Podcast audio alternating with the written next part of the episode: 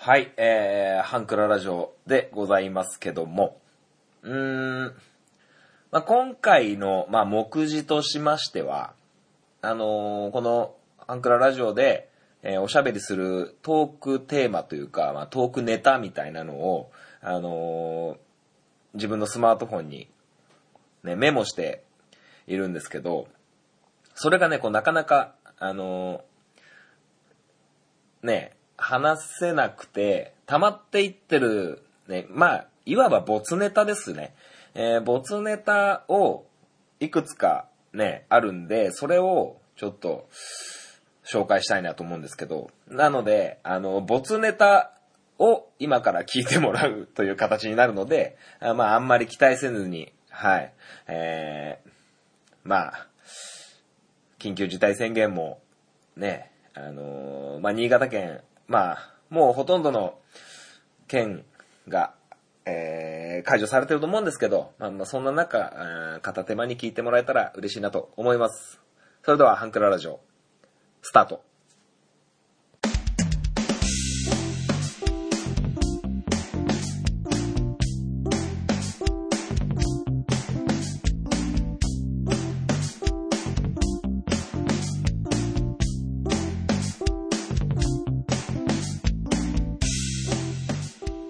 スイートポッドキャスティングハンクララジオ MC を務めます私、本マッチでございます。この番組はハンクラッチのように力を入れすぎず、入れなすぎずをモットーにお送りする番組でございます。よろしくお願いいたします。はい、えー、もう緊急事態宣言も解除されたこの新潟県ではですね、あのーまあ、営業時間が元通りになったりとか、あの、そこそこ普通の生活というか、この新型コロナウイルスの影響はあるものの、こう、皆さんね、こうマスクしながら、アルコール除菌をしながら、あの、生活してるんですけど、こう、かなりこう人手がいなく、出なくなったとか、うんそういうことはなんか少しずつ、えーなくなってきているのかなと思います。まあ、そのね、第2波、第3波みたいなね、こう、そういうのを懸念しているので、まだまだね、全く元通りっていうわけではないですけど、まあ、新生活スタイルというか、いう感じですね。えー在宅勤務の方もまだ多いと思いますし、えー医療従事者の方にはね、本当に、えーご苦労なさってて、えー本当に、えー頭が下がりますね。はい。まあまあ、えーそんな中ね、僕のサッカークラブもね、えーとうとう、えー動き出したわけなんですけども、えーもう、久しぶりに外でサッカーしたらもうね、腕が、足が真っ黒。もう日焼けしてお風呂入ると痛い痛いっていう感じになってるわけなんですけど、はい。で、その、緊急事態宣言が解除されても、まださすがにこう、映画館とか、えー密室、まあ、3密とかよく言われてますけど、そういうところの3密の中のね、こう、かなり限定的ですが、えーカラオケボックスしかり、えー映画館しかり、そういう密閉された空間っていうのはなかなかこう営業の再開が、えー、目処がついてないというような状況なんですけど、そこでね、こう、もう全国ニュースになってると思うんですけど、えー新潟第一観光という、えーバス会社さんがいるんですけど、そのバス会社さんがですね、あの、すごく、えー面白い試みをしてニュースになってたんですけど、まあそのバス会社さんはですね、まあ修学旅行の小中高生だったり、えー旅行のね、バスだったり、えーそういうバスの、会社なんですけど、えーまあね、こんなね、県外をまたいだ旅行とかはしないでくださいねって言われてる中、えーもちろんお仕事なんてなくなってしまいますよね。で、そこでですね、そのバスを1台、えーお一人様に貸し切って、えー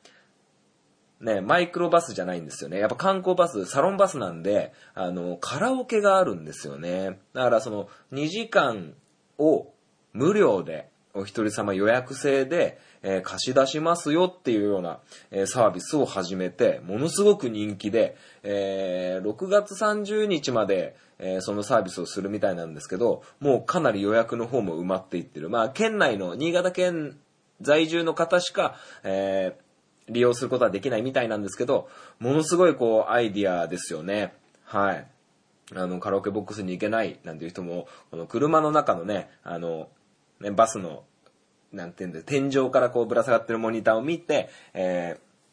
カラオケするみたいな、えー、そういうサービスがあって、うわ、行きたいなーなんて思ってるんですけど、まあまあ、えー、機会があればという感じでですね。はい。で、あのー、オープニングの前にもお話ししたんですけど、えー、ボスネタをいくつか、まあ、1個、2個、えー、3個ぐらい、えー、紹介していきたいなと思います。あのー、今のカラオケの話に通ずるところがあるんですけど、あのー、最近、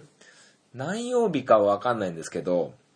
あの、カウントダウン TV っていう、あの、音楽番組が夜の9時とか10時とかに、えー、放送されてるんですよ。なんかお家でライブみたいな。えー、なんかテレビ越しに、こうリモートで、あの、プロのね、歌手の方が、こうおしゃべり、おしゃべりじゃないや、歌を歌うのを、あの、お家で楽しもうよっていうような感じの、番組というかね、サービスじゃないけど、そういう風な放送の仕方をしてるんですよ。ものすごいいいなって思ってるんですけど、あのー、まあ、僕が見たのだと、えっ、ー、と、人とようさんとか、えー、愛さん、あの、ハピネスとか歌う愛さんとか、あと、三浦大地さんだっけあの、エグゼイド、仮面ライダーエグゼイドの歌歌ってる人とか、あと、畑本博さんとか、えー、っと、あと、リトルグリーモンスターさんとかだったんですけど、まあ、お家でライブっていう感じで、こう、ね、多分ご自宅なのかな、その、人とようさんだったり、あの、ハピネス歌う愛さんだったりが、こう、リモートで、え、出演なさってて、それ、歌、歌って、アカペラかなまあ伴奏もあると思うんですけど、それを、こう、歌詞がね、こう、テロップで出て、あの、みんなで歌おうみたいな感じなんですよ。はい。いや、なんか面白いなと思って、見てたんですよ。まあ、知らない歌とかも多いんですけど、まあ、知ってる歌があればね、こう、まあ、口ずさみたいななんて思うんですけど、そんな中でですね、あのー、なかなかね、こう、難しい歌も、まあ、多いんですけど、あのー、アーティストの方が、どなか、どなたかは覚えてないんですけど、あのー、まあ、歌ってるんですよ。はい。リモートで。歌ってるんですけど、ちょっとアレンジを入れてくるんですよね。はい。なんか、こう、ラララーって声を高くするところとかを、なんか、ラーみたいな、ちょっとアレンジを加えてくるんですよね。あの、お家でカラオケって言ってるのに、その場だけのアレンジ加えられると、歌えるかいって思って まあそんな感じでね、こう、えー、突っ込んでしまったっていうね、まず没ネタ1でしたね、これがね。はい。こんな感じですよ。こんな感じのね、没ネタが続いていくんでね。はい。ほんとね、アレンジ加えたね、あの、あれですよ。あの、清原がオリックスで引退する時の長渕剛ばりのね、アレンジ加えて、もうみんな一緒にトンボ歌えねえみたいな、そんな感じのアレンジが加わってて、えー、お家でライブもちょっとね、カウントダウン TV さんの方もね、ちょっと考えたらどうかなとは思いますけどもね、はい。あまあ続きましてですね、あのー、ゴールデンウィーク中、この自粛中ですね、あのー、私本町は家にいました。ね、テレビゲームしたり、えー、YouTube 見たりしてたんですけど、あのついにね、あの波に乗り遅れてはいるんですけど、えー、田中圭さんの出演している、えー、ドラマを見てました。えー、他のキャストを言いますとですね、えー、林健人さんとか、えー、内田理央さんとか、吉田剛太郎さんとかが出てるんですよ。まあこの辺までキャストを言ってしまえばわかるかなと思うんですけど、えー、おっさんずラブを見ました。はい。おっさんずラブね、なんかこう、男と男の恋愛みたいな、BL って言うんですか？っていうのでなんかすごい人気を博して映画化までされたっていうね、感じで、でもなんかちょっと、こう、なんか、僕そういう気がないので そういう気がないので、あの、なんかちょっと気持ち悪いなって思ってたんですよ。でも、やっぱ映画化までしてる以上、やっぱ人気だから、やっぱ見てみようかなと思って、もう見たら最後。もうね、楽しくて。うんと、おっさんずラブっていうドラマはですね、あのまあ、田中圭さんが、まあ、サラリーマン、不動産屋のサラリーマンなんですけど、その部長さん、吉田剛太郎さんに、えー告白されるんですよ。えー吉田剛太郎さんは奥さんがいるんですけど、あのまあ、そのね、その同僚たちとの、この男と男同士の、こう、恋愛ドラマがあるんですけど、あのなんでしょう、東京ラブストーリーとかね、こう、ドラマ、ね、こう、なんて言うんですか、まあ、月9的なドラマ、あの、色恋沙汰のあるドラマがありますよね。そういうドラマ、まあ、代表作で言うと、まあ、東京ラブストーリーとか、僕が知ってる範囲でですけど、えーロングバケーション、ラブジェネレーション、えーとかね、まあ最近で言うと大恋愛もそういう形でしょうかね。うん、あとはまあまあ、いっぱいあると思うんですよね。はい。まあ、サマーヌードとかね、いっぱいありますけど、それと何にも変わらないんですよ、おおっさんずラブが。はい。ただ、男女か、男女じゃなくて、だんだんか。男同士かの、ただただそれだけの差で、全然面白くて、あの、別にこれを見たら男が好きになるとかじゃないんですけど、すごくね、あの、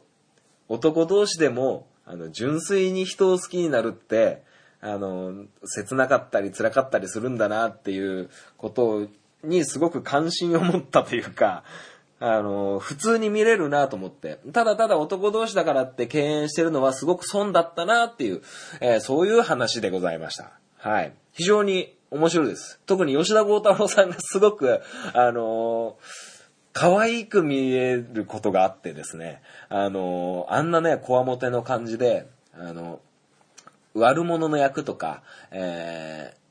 悪者の役っていうかこうね、あの、迫力のある演技をされる方なんですけど、なん、それを売りにしてるとは思うんですけど、まあ、その中にね、そのギャップですね。吉田剛太郎さんという、えー俳優さんのギャップを垣間見るすごく、あの面白いドラマだと思います。あのまあ、男同士の恋愛なんで、その中でね、内田理央さんがね、なかなか可愛く見えて、僕、内田理央さんあんまり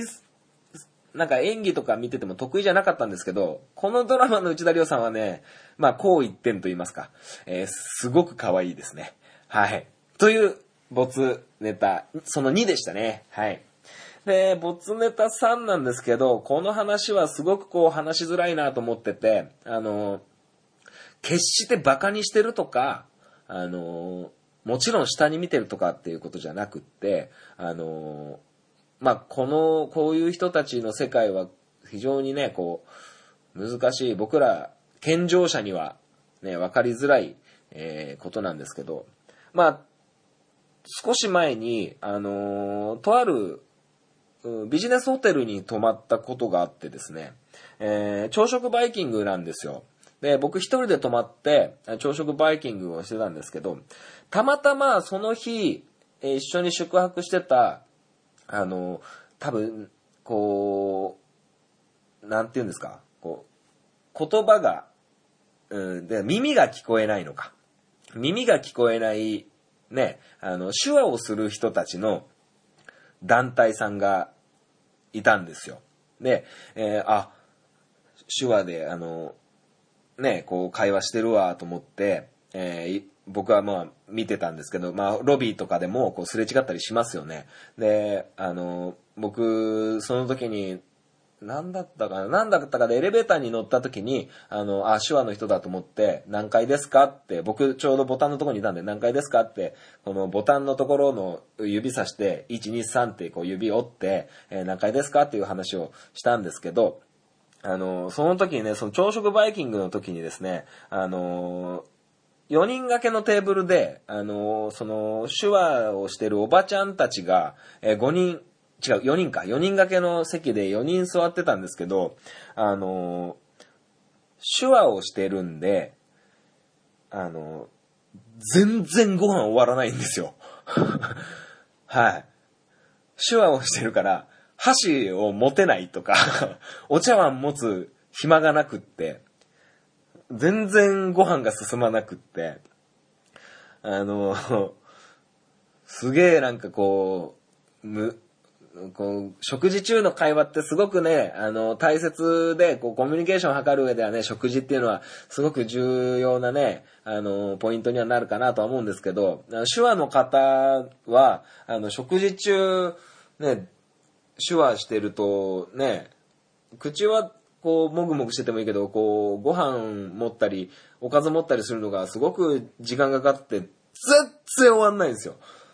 全然減ってないんですね。僕入った時と、そのバイキング出た時で、全然ご飯の量変わってないんじゃないかっていうぐらい減ってなくて、まあまあ、きっと、その手話のもう、あの、耳の聞こえない方たちのそういう団体で、こう、慰安旅行というか、えー、そういう旅行だったんでしょう。まあまあもちろん楽しいですよね。泊まりに来てね。えー、普段と違う旅行に来てますから。えー、楽しいんですけど、あの、ご飯が全然進まないなって思った没ネタ、その3でございました。はい。この手話のお話はね、こう、どうやって話したらいいかなと思ったんですけど、こう、笑いに変えることはちょっと難しいなと思いながら、あのー、まあ、僕も少しだけ手話できるんですよ、実は。あの、専門学校の頃にね、なんかこう手話の授業をやって、自己紹介ぐらいはできるんですけど、もうちょっと今はできないかな。できるって言っちゃったし、えー、言っちゃったけど、できないかもしれないですけど、ちょっと手話をこう勉強する機会があって、で、あのー、手話を勉強して卒業して就職した1年目ぐらいの時に、あお弁当屋さんに、まあ、給食センターみたいな、えー、ところに勤めてたんですけど、あのー、配達でね、こう、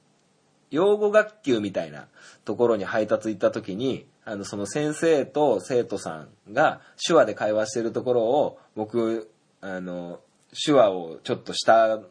して、すごく仲良くなったんですよ、その子供たちと先生とかと。仲良くなった思い出があって、ちょっと手話をしたことがあったので、ちょっとね、こう、こんな話ちょっと気に留めてはみたんですけど、はい。まあ、そんな感じでね、えー、無事に15分ぐらい時間が過ぎたので、えー、ね、あの、またやっていこうかなと思いますけどもね。はい。えー、それでは、あのー、大人気なんでしょうか、えー、本町 FC、マイベストウェブ、やっていきたいなと思います。こんにちは、ゆるりんこパーソナリティのなおです。しょうこです。この番組は日常に起きたこと、仕事のこと、楽しかったこと、悲しかったことをゆるりんこと話すポッドキャスト番組です。毎週木曜22時配信中。ふわふわゆるりとした番組をお探しのあなたにぴったり。番組はゆるりんこで検索。ぜひ一度聞いてみてくださいね。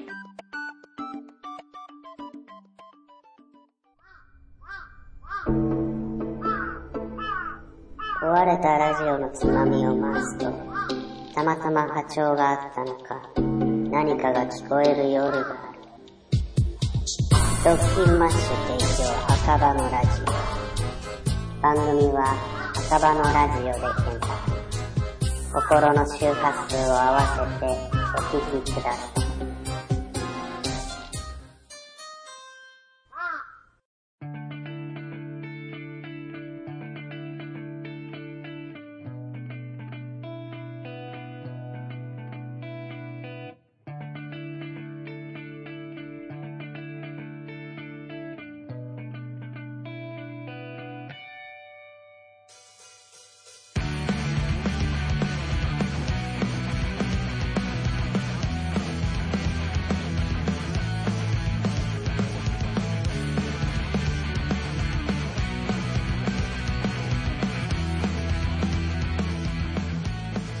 本町 FC! はい、このコーナーではですね、えー、サッカー大好きな本町がサッカーについておしゃべりするコーナーでございます。はい。えー、まあサッカーとはちょっと話は変わってしまうんですけど、あのー、夏の甲子園が中止という決定でですね、僕、高校野球が、えー、好きです。えー、夏の甲子園がめちゃくちゃ好きです。えー、なんですけど、こう、まあまあ、こういう事態ですから、まあ仕方ないのかなっていうのには、ちょっと切なすぎる結果ではございますけどもね。まあこれで、ね、あのーやっぱ高校野球でこう花開くような選手もいたと思うんですよね。そういう選手がどうやってこのね、秋のドラフトに関わってくるのかなっていうのはすごく心配ですけど、うん。まあね、あのーこれまで頑張ってきた努力はね、こう、無駄じゃなかったって言ってあげたいですけどね、こう、華々しい、ね、舞台がなくなってしまったのは非常に残念ですけども、うん、まあでも、まあ綺麗事をこれから言いますけど、その共に戦った仲間たちっていうのは、あのー甲子園っていう夢の舞台よりも俺は大事なものだと思っているんですよね。僕にはそういう仲間がいないので。うん、だから、そういう仲間と巡り会えた3年間っていう風に、ね、変換してもしきれないぐらいだとは思うんですけど、その仲間たちと過ごした時間をしっかりと思い出して、今後ね、こう、報われることを僕は願っております。はい。ということで、えー、本マッチが選ぶ、えーマイベストイレブン。えー前回はアルゼンチン代表っていうね、なかなかこう、コアなところをお話ししたかなと思うんですけど、えー今回はですね、えーフランス代表を紹介したいと思います。僕の選ぶ、えーマイベストイレブンフランス編ということで、はい。まあ、世代がバッチリ出てますけど、はい。まあ、11人先に紹介しますと、ゴールキーパーはバルテズ、えー左サイドからリザラズ、ブラン、デサイ、テュラム、リリアン・テュラムですね。えーえーボランチはカンテ、で、左サイドグリーズマン、右サイドリベリー、えートップ下ジダン、えーフォワードはティエリー・アンリとエムバペでございます。はい。えー、バルテズ、えーゴールキーパーのバルテズはですね、ものすごくチャーミングな顔してます。えー、つるっぱげなんですけども、つるっぱげなんですけども、なかなかこう上手なんですよね。左利きの選手なんですけど。でも、ゴールキーパーとしては、あの、非常に小さい方なのかなと思います。180センチちょっとぐらいしかないと思うんですよね。多分、日本で言うと、川口義勝選手とそこそこ一緒ぐらいなのかなと思いますけど、あの、小さいんですけど、こう、やっぱ小さいからという理由なのかわからない。結構俊敏にね、こう、行くんですよね。走る、走ってこう、スライディングキャッチがすごく上手なイメージがありますけどもね。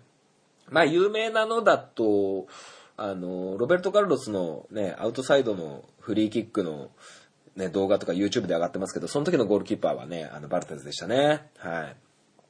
じゃあ、左サイド、あ、まあ、これね、ディフェンスライン4人まとめて、えー、いきたいと思います。リザラズ、ブラン、デサイ、テュラム。この4人ですね。あの、1998年フランスワールドカップの、えー、優勝メンバーですね。はい。あのー1998年、フランスワールドカップ、日本代表が初めて、えーワールドカップに出た、えーあのフランス大会でございます。えーっと、日本代表はアルゼンチンに負けて、クロアチアに負けて、負けたっけ？負けたよな。負けて、ジャマイカに負けて3連敗で終わった気がしました。ちょっとあんま覚えてないけど。で、その時、えーフランス開催で、えー今までワールドカップを優勝したことがなかったのかな、フランス。はい、初めて、初優勝だったと思います、フランス代表。はい。で、えー前回の、えーロシアワールドカップだっけ？ロシアだっけ？えーロシアのワールドカップで、え2回目の優勝でございましたね。はい。で、その4人ですね、この、マルセル・デサイとリリアン・テュラムとかね、リリアン・テュラムなんかものすごくユベントスだったり、パルマだったり、えーいろんなとこで活躍したし、えーデサイっていう選手はですね、あの、えー AC ミランというチームに、えー所属してたこともあって、あの、その時はすごくね、攻撃的な、ね、ポジションで起用されてたこともあったりします。で、リザラズ・ブラン、この時はブランが、えー確か、えーブラン、あ、その時は、えっ、と、デシャンっていう、ええー今、監督やってる人がいるんですよ。デシャン監督って言って、今どこの監督やってんのかな。えーデシャンっていうね、こう、キャプテンがいたんですけど、その後の、えーデシャンが引退した後の、えーキャプテンですね、ブラン。はい。でブランも多分すぐ引退したと思うんだよな。はい。で、リザラズ。えー、このリザラズという選手はね、ちょっとチビなんですけど、金髪をなびかせて走る、えー選手でございます。えー、2002年のワールドカップ、ね、日韓大会ですよね。はい。前回、その1998年のフランス、自国開催のフランスワールドカップで、えーフランス代表が初優勝して、えーワールドカップっていうのは、その4年前の大会で優勝したチームは無条件で出れるんですよ。はい、前回王者として、ディフェンディングチャンピオンとして。で、えーっと、えー2002年日韓ワールドカップフランスは、えーセネガルと、えーっと、どこだったかな？セネガルとどこと試合したんだっけな？セネガルと、デンマークと、どこだったかな？もう一チームちょっと思い出せないんですけど、あのー負けちゃうんですよ。ディフェンディングチャンピオンとして、えー2002年のワールドカップに出場したんですけど、えー負けちゃいます。はい。負けちゃうんですけど、その時ね、その、司令塔にいた、あの、ジネディーヌ・ジダンという選手、今、レアル・マドリードの監督やってる、えー選手なんですけど、僕この選手大好きなんですけど、えー直前の、えー試合で怪我をしまして、え第開幕戦のセネガル戦でもう一個の試合でもう一番最後の3戦目のデンマーク戦に、えーギリギリ、えー間に合わないで強行出場したんですね。だから3試合中の2試合はその示談抜きで、えーディフェンディングチャンピオンフランスは戦ってたわけなんです。まあでも示談いなくても、あのーその時2002年ワールドカップのフランス代表っていうのはティエリー・アンリー、えープレミアリーグ得点王、えーダビド・トレゼゲ、セリエア得点王、えージブリル・シセ、えーリー・ガン得点王という、えー三大、えー、3カ国で得点王になってるフォワードが3人いたんですよね。えー2002年。なんですけど、もう 2, 2試合もう全然ダメで。ダメで負けちゃって、そのセネガルなんてのは初出場でディフェンディングチャンピオンのフランスを破るっていう快挙、えするんですけど、で、その時の2試合目終わって、もう、やばいって時に、そのリザラズっていう、この僕が選んだ左サイドの選手は、あの、記者会見でですね、あ、僕たちは時短がいないと何もできないんだっていうね、えー衝撃的な記者会見をするというね、えー事件がありましたけどもね。はい。まあまあそんな感じですよ。で、あのー そのリザラズとかね、えープティっていうね、金髪、キレッキラの金髪の選手とかもね、あの、時短がいないと何もできない。で、結局、その、参戦も、えージダン選手は出るんですけど、肉離れだったかで、全然思い通りプレーできないんですよね。ねで、プレーできないし、もうそもそも怪我をしてるジダン。で、ジダンがいないと何もできないフランス代表のみんな、もうジダンを潰せば、えー勝利は、ね、近道になるよっていうような状況の中で、まあ、ジダンは徹底マークされますよね。はい。まあまあそういう感じで、えー2002年の日韓ワールドカップのフランス代表は負けてしまうっていうドラマがあったんですけども、はい。で、ディフェンスラインはこの辺にしとこうかな。えーリリアン・テュラム、あ、あったな。右サイドのリリアン・テュラムっていうこのサイドバックの選手はですね、バルセロナでもプレーしたかな。今、もう引退されてるんですけど、息子が今、どこかな？どっかにいるんですよ。うん。どっかのチームでフォワードやってます。なかなか優秀なフォワードみたいですけどね。はい。はい。じゃあ、中盤行きましょうか。えー、ボランチカンテ。えー、このカンテという選手はですね、多分、ロシアワールドカップの時にもこのラジオで話したかな。あのー、すごいっす。はい。あの、中友佑都選手がイタリアに、えー移籍したチェゼーナあれ、チェゼーナだったよな。違うな。え、チェゼーナ？違うな。あの、あ、間違えましたね。えー岡崎慎司選手が、えーレスターというチームで、えープレミアリーグを優勝したのを覚えてますでしょうかね。えその時のボランチをやってたのがフランスのカンテで、この選手は、えーもうとにかく走って走ってボールを奪うっていう、あの、ものすごく泥臭いんですけど、そのタイミングとか、あの、進出鬼没にボールを奪いに行くみたいな感じで、非常に敵からしたら、い、いてほしくない、えー感じですね。僕、肺、肺、肺が7個あると思うんですよね、このカンテっていう選手。めちゃくちゃ走るんですよ。まあ、古くはマケレレなんていうフランス代表の似たようなタイプの選手がいましたけども、はい。ね、まあ、そのカンテっていう選手はそのレスターで、えー優勝して、えー同じプレミアリーグのチェルシーという、あの、名門クラブに移籍するわけなんですけども、はい。非常にこうね、花が、花がないというかね、あの、縁の下の力持ち、えーこの人一人いれば家は建つよっていう感じの、はい。僕はもう最高ですね、この選手。はい。これからも頑張ってほしいですね。はい。えーで、左サイドはグリーズマン。グリーズマンは、もうグリーズマンもその、今回ロシアワールドカップで、ね、もう完璧に名を上げた、えー選手でしたね。イケメンだし、えー上手だし。うん、グリーズマンすごくいいですね。今、バルセロナでプレーしていると思うんですけど、まあ、メッシや、えーメッシとかブスケツなどなど、スアレスなどなど、えーその、まあ、ポテンシャルは高いんですけど、あ今まで構築してたバルセロナのサッカーにフィットするかフィットしないかっていうので結構懸念されてますけど、やっぱ優秀な選手はどこに行っても優秀だなという感じです。グリーズマン最高ですね。すごく上手です。はい。で、えー右サイド、リベリーという選手がいます。この選手はもうね、今もう引退したんですよ。でも、引退したって言ったのに、なんか、またやるよ、っつって、えー今、イタリアの、イタリアのね、フィオレンティーナっていうチームでプレーしてるんですけど、えっ、と、まあ、言ったらイタリアンマフィアです。はい。まあ、フランス人なんですけど、あのめちゃくちゃ顔が怖えんじゃ。うん。めちゃくちゃ怖え。はい。あのドイツの、えーバイエルン・ミュンヘンという、えーミュンヘンを本拠地にしたバイエルン・ミュンヘンっていうチームがあるんですけど、えーそこで、えー長らくプレーしてた、えーリベリーという選手なんですけど、あのね、速いし強いしね、えーすごいんですよ。で、あのー今どこにいんだっけ日本代、元日本代表の稲本純一選手が、あのー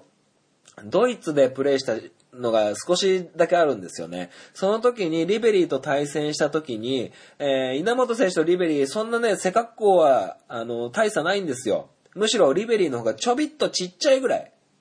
一回り小さいぐらいのプレイヤーなんですけど、稲本選手が突っ込んでも片手一本でブロックされるっていう、そういうエピソードがあって、稲本選手はそのリベリーとぶつかった瞬間、この岩何っていう、岩とぶつかったみたいな、え表現の仕方をしてたことがありましたね。はい。いや、すげえんすよ。うん。怖えんすよ、顔が。まあ、顔が怖いんですけどね。はい。はい、じゃあ続きまして、はい、ジネディーヌ・ジダンですね。はい、この選手はもう、サッカー好きな人は嫌いな人いないでしょ。はい。この人のことを話したらもう山ほどエピソード出てきますけど。うーんとね、なんだろうな。うーん、まあ、世界一です。世界一です。このレベルの選手、今後出てこないだろうなっていう感じですよね。うん。あのーまあ、そんな選手を山ほど言ってきたと思うんですけど、この選手に関しては、あのー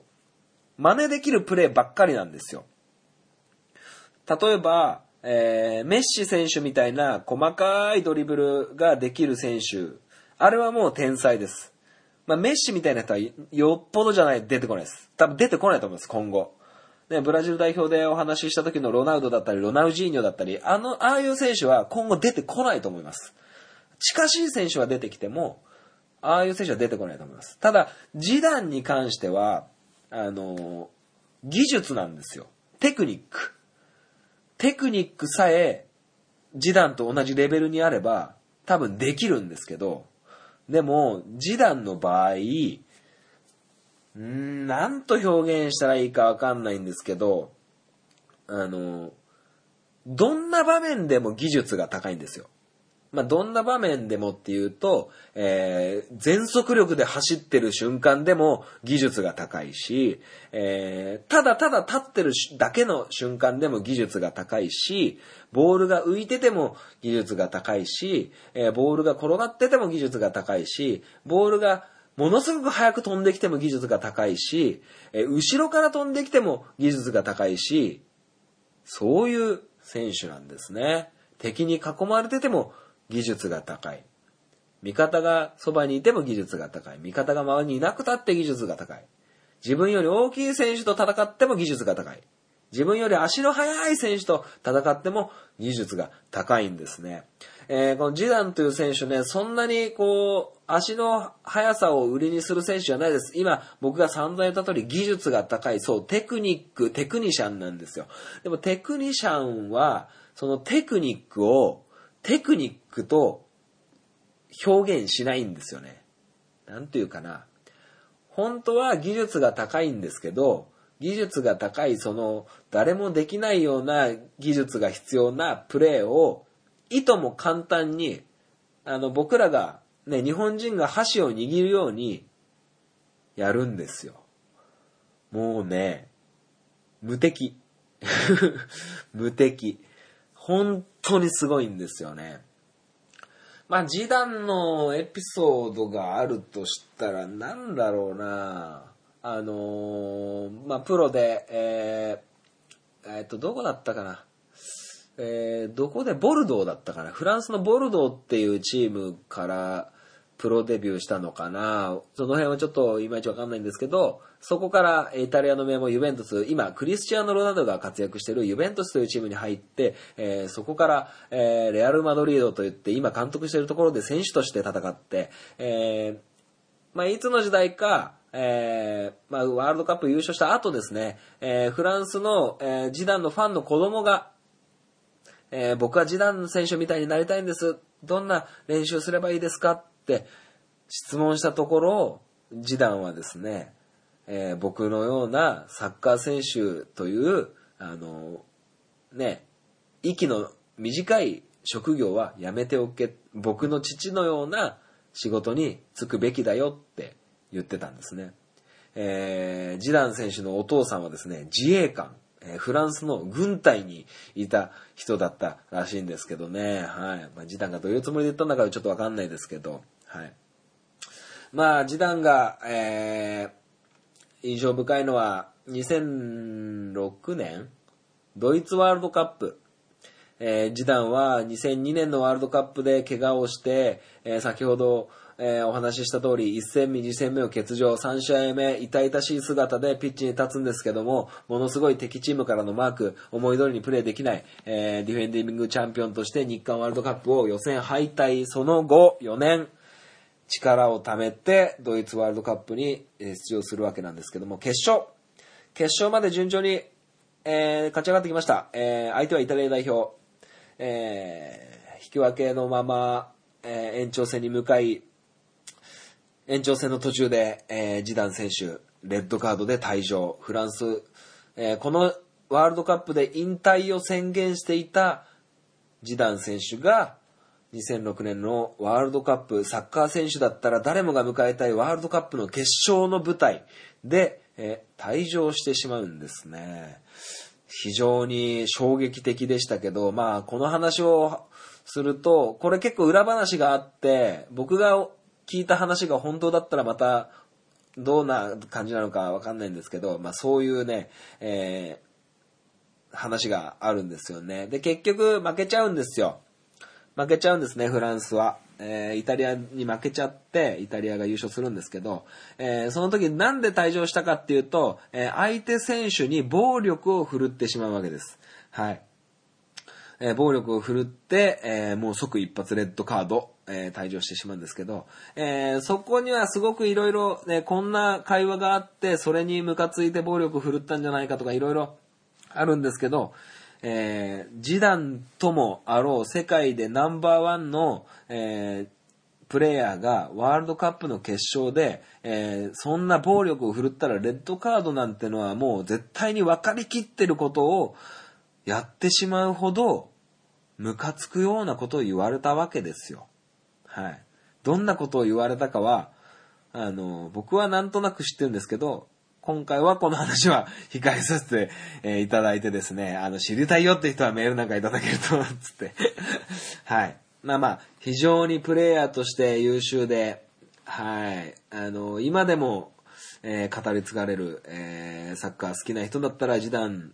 のプレーを、えー、憧れ、えー、ジダンみたいにプレイしたいなって思うのは、本当みんなだと思いますよ。はい。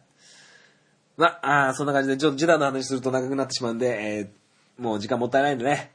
えー、ツートップいきたいと思います。えー、ティエリー・アンリー。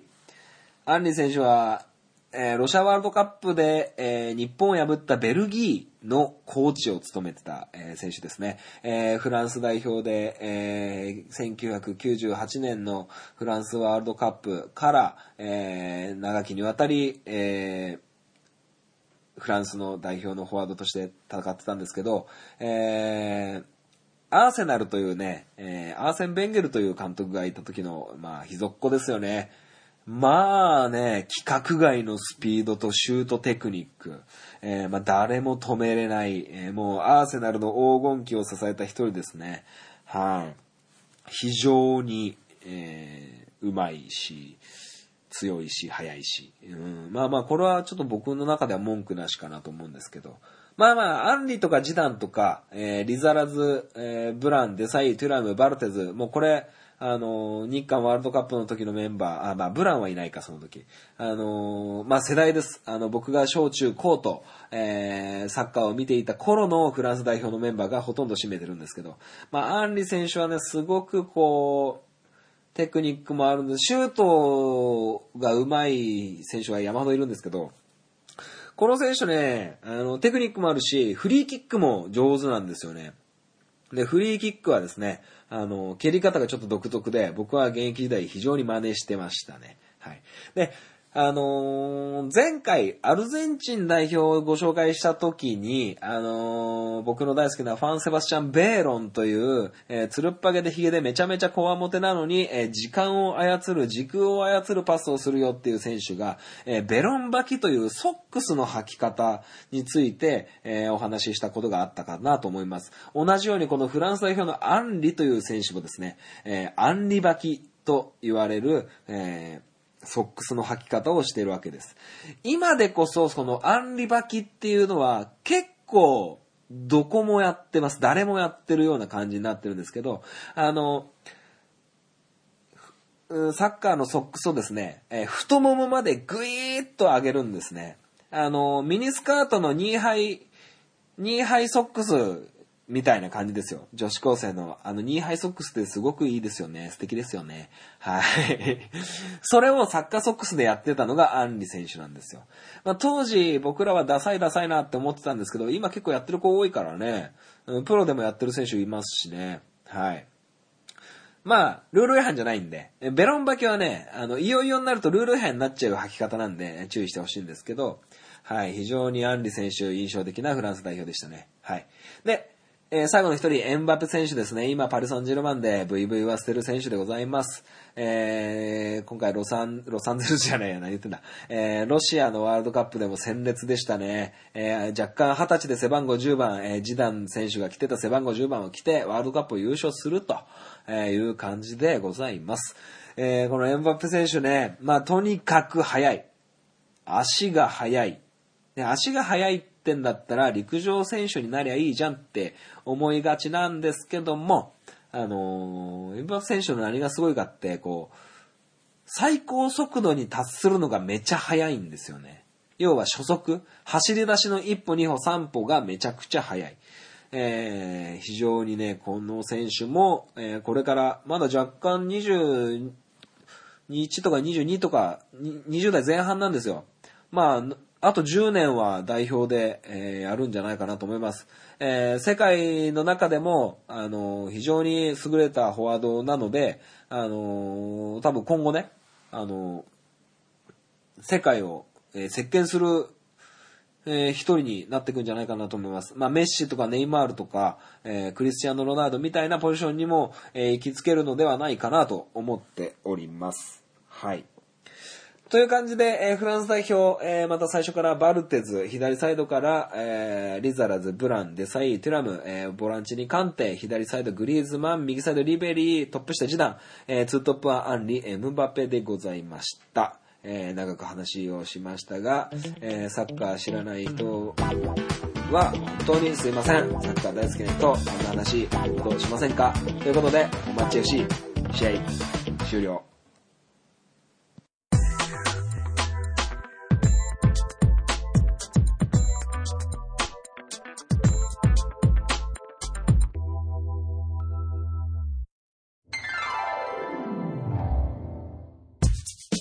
クララジオでは皆様からのご意見、ご感想をお待ちしております。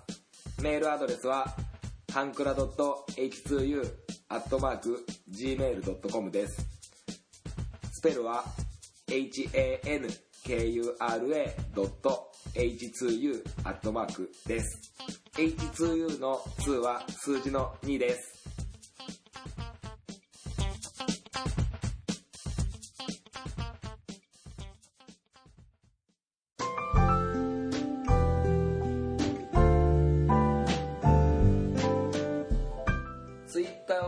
方は DM でもご意見ご感想をお待ちしております。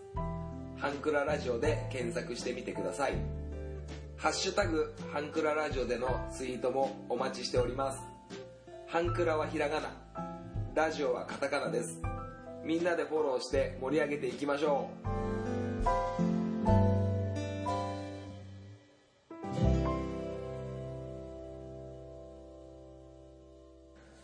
はい、エンディングでございます。えー、最後までお聞きいただきありがとうございました。えー、この番組では皆様からのメールをお待ちしております。はい。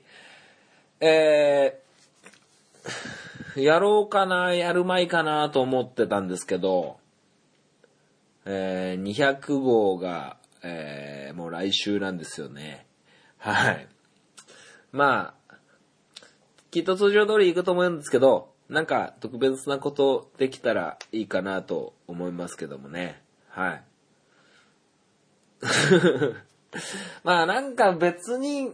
とりわけ特別なことをしたいっていう感じもないし、あのーそういう要望もないし、えー今実際この毎週一回収録するのが結構精一杯な感じになってきてですね、えーちょっと特別なことというか、やっぱりいつも通りちゃんと配信することを目標に、えー200号の収録を楽しみにしたいなと思います。はい。まあね、どんな形になるかわかんないんですけど、うーん、もう、えー仕事もそこそこ慣れてきたし、えーサッカーもね、いよいよいいところ始まってきそうになってきたので、うん、結構日常的な感じかなとは思うんですけど、まあまあまあまあ、あやっぱりね、続けて、えー、うん、止まらなければね、ね、いいわけですよ。止まらないうちはね、負けじゃないですから。はい。ということで、えー今週はこの辺でお開きにしていきたいなと思います。それではまたお会いいたしましょう。さようなら。バイバイ。